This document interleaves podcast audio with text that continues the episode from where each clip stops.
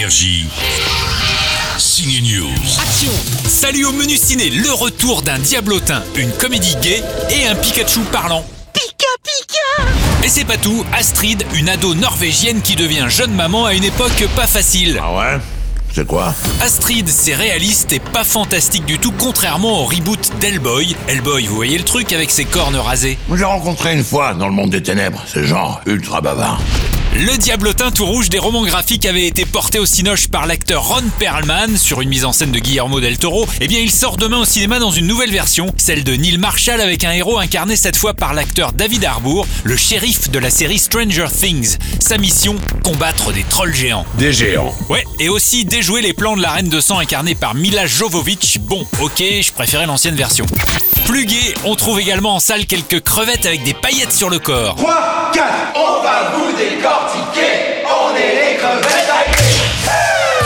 Les crevettes pailletées nous replongent dans le grand bain avec cette fois dans cette histoire, c'est une association d'homos en lice pour disputer les Gay Games avec leur équipe de waterpolo. C'est quoi les gay games? C'est comme les JO, en moins chiant, avec que des beaux mecs. La bande de crevettes très gays va devoir composer avec un coach hétéro homophobe et forcer de les entraîner. Excusez-moi, c'est c'est ici l'association homosexuelle pour l'intégration, la tolérance et le, le respect dans le water polo. On ressemble à une bande de PD Je sais pas, non Les crevettes pailletées, Hellboy, Pikachu et Astrid vous donnent rendez-vous en salle. Énergie. Bon film. Signe News.